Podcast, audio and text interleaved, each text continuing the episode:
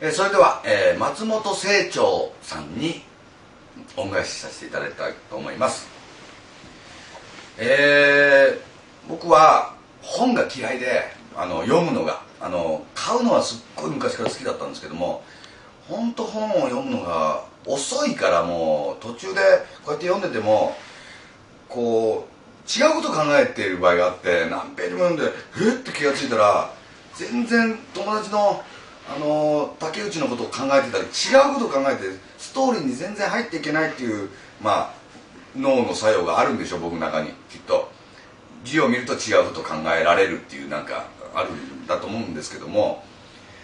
えーここに置いてあるやつはまあ一部なんですけども松本清張さんは時代劇以外はほぼ読んだとあの自負しております、えー松本清張さんに出会ったのは高校ぐらいの時でしたけども後にですね崖っぷちブームっていうのが一時ありまして今からもう10年ぐらい前ですかねあのある日突然光を受けまして「崖っぷちが流行る崖っぷちが流行るぞ」って言われてふっと見たら誰に言われたのかわからないんだけども雲の切れ間のとこからちょっとこう唇がねあれって思ったんだけどふっと消えちゃって誰がおっしゃったんだとか思ってたんですけどもその後にいい崖出してるツアーっていうのを観光しました、えー崖っていうのはイメージが暗いもんでそれを払拭しようということでいい汗かいてる敵にいい崖出してるなんていうのを流行らせていこうということで日本各地の崖にいろいろ立ってきたんですが、えーそこで最終的に一番気に入った崖っていうのが、えー石川県の能登金剛というところにある八瀬の断崖っていう、あのー崖でした。そこは本当にそのもう心からいい崖出てるっていう感じのあの新色崖でとってもいいとこだったんですけどもその時にそこの八瀬の断崖のところの横に火がこう立ってて石の火が立っててそこに松本清張さんが一文書いてある日がありました。でその時にはっと思って、えー確かに松本清張さんの「ゼロの焦点」っていう小説後に野村義太郎さんっていう方が映画化されました。松竹映画で。白黒でした。もう暗い映画でしたけども最終的な舞台になったのがそこの八瀬の断崖だったんです。そこで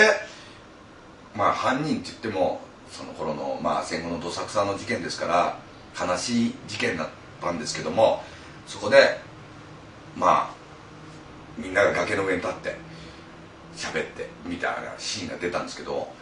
後後にですね船越英一郎さんとかが崖に立つ原因になったっていうのも崖ブームの発端は松本清張さんの「ゼロの焦点」だったんじゃないかなと思って、えー今までずっとご苦労されて、えー新聞社とかずっとおられたりして独立されて自分で東京に出てこられて、えー小説を書かれるようになったのは40超えてからだったんです。その感じが二角さんブロンソン清張さんと。三大あの晩年から頑張られた感じの方なんです。そういう方ってやっぱり死ぬまで現役っていう形で、あのー筆を走らせておられたんでしょ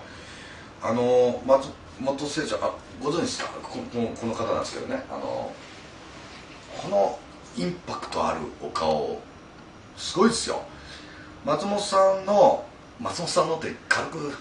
そのまっちゃんのっていうのも変ですけど松本さんのですねあの若い頃からの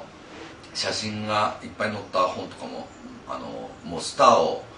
スターの写真集を買うように買ったんですけども若い頃は出頭されてる方だったんですよ。いつの間にかねこう口がこうでで僕はそれを成長記念館の方にちょっと聞いてみたんですけどもきっと何か悔しいことがあったり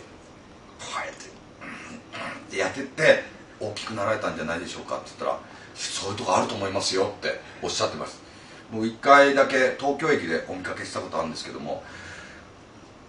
東京駅の新幹線のところの柱のところに黒いスーツ着て立っておられました横顔でしたこういう感じで立っておられて。あれまだお肉食べてらっしゃるのかな？みたいな感じでしたけどその眼光の強さというともう目力がすごかったですね。あの今でこそだってこの間中居君がやった「砂の器」のドラマだって最終的なテーマはあのテレビにオンエアすることできなかったわけですよ。でもぜひとも見てください。あの野村義太郎監督の方の素直の器見てくださいよ。もういろいろこう問題があっていろいろ本当に辛い問題抱えてた日本のね闇の部分ですよ。そこにメスを入れて何なんだ？っていうことを何なんだ何なんだどうしたんだとかいうことでね足は見とるぞ見とるぞ！っていうことで目力とここがね出られたんだと思いますよ。本当に。本当にですね僕あの帝銀事件っていうのもあの松本清張さんの小説「帝銀事件」っていうのから知ったんです。あの当時書かれた頃ってきっと昭和20年代だと思うんですよね。事件が起こってそんなに経ってない生々しい時にいろんなとこに日本の闇にですねメスを入れられてきっと書かれた時はいろいろあったと思うんですよ。圧力とかもあったんだろうけどもそれでも書き切るっていう自分の正義の目で書き切るっていうところがねあのとてもグッときたんです。それでいろいろ本松本清張さんが出されてる本を読んでみようと思って。ちょうど名古屋と大阪で4年間近く毎週テレビのレギュラーがあったんで1日1冊っていうことであの最終の新幹線乗って、えー、読んで帰りには読み終えるっていうスタイルをとってたもんでずっと人を疑っていくっていう気持ちがですね毎週強くなってきましてまあこれはロックの思想にもありますよね。あの疑ってみるんだと。社会は疑ってみるもんだっていうのはロックにも教えられたけどロック以降清張さんに教えてもらったのは疑え。疑え。疑え。だから俺に崖っぷちって言ったのも雲の切れ目からプルッと出してたのは清張さんだったんですよ。だから俺最初の新幹線かなんか乗乗って東京駅帰ってきた時にやっぱり最初ですからいろんな方が乗っておられるわけですよ。和服着たちょっと水商売の方の女の人となんかハゲ親父みたいなのが乗っておられる言葉って何かあるぞ疑え疑えって聞こえるもんで俺その人の後ずっと東京駅がついていってそのまだ携帯ない時代でしたけどずっとついていったらその男のハゲ親父の方がなんか電話してるんですよね。きっと家に電話してるんだと思うんですよ。きっとなんか車用でどっか行ってるに違いないとかって思ってよ。俺横ずっと立ってその人がしゃべるとこを聞いてよくその図を考えてみたら聞いてる俺の方がさらに怪しいってことに気が付かなくてあのでもその頃はもうもう体の中に清張さんがもう入ってましたんで全てのことを疑っていくっていうことでした。そして必ず悪いことした人間っていうのは地獄に落ちるってことがここに全てかかってる。もう大会社の社長は悪いことしてるに違いないということで書かれる。トリック自体はもう古くなってしまって古典になってしまいましたけどもここに書かれてる話はまあその全てとは言い切れませんけども社会の弱者ですよね。弱者の人と怒った人とかの葛藤が描いてあると思うんですよ。だからなんかぼーっと生きてるとあんまり気が付かないことだけどもやっぱりなんか人の痛みが分かるっていうのはですねやばい自分も弱者の気持ちにななっていく。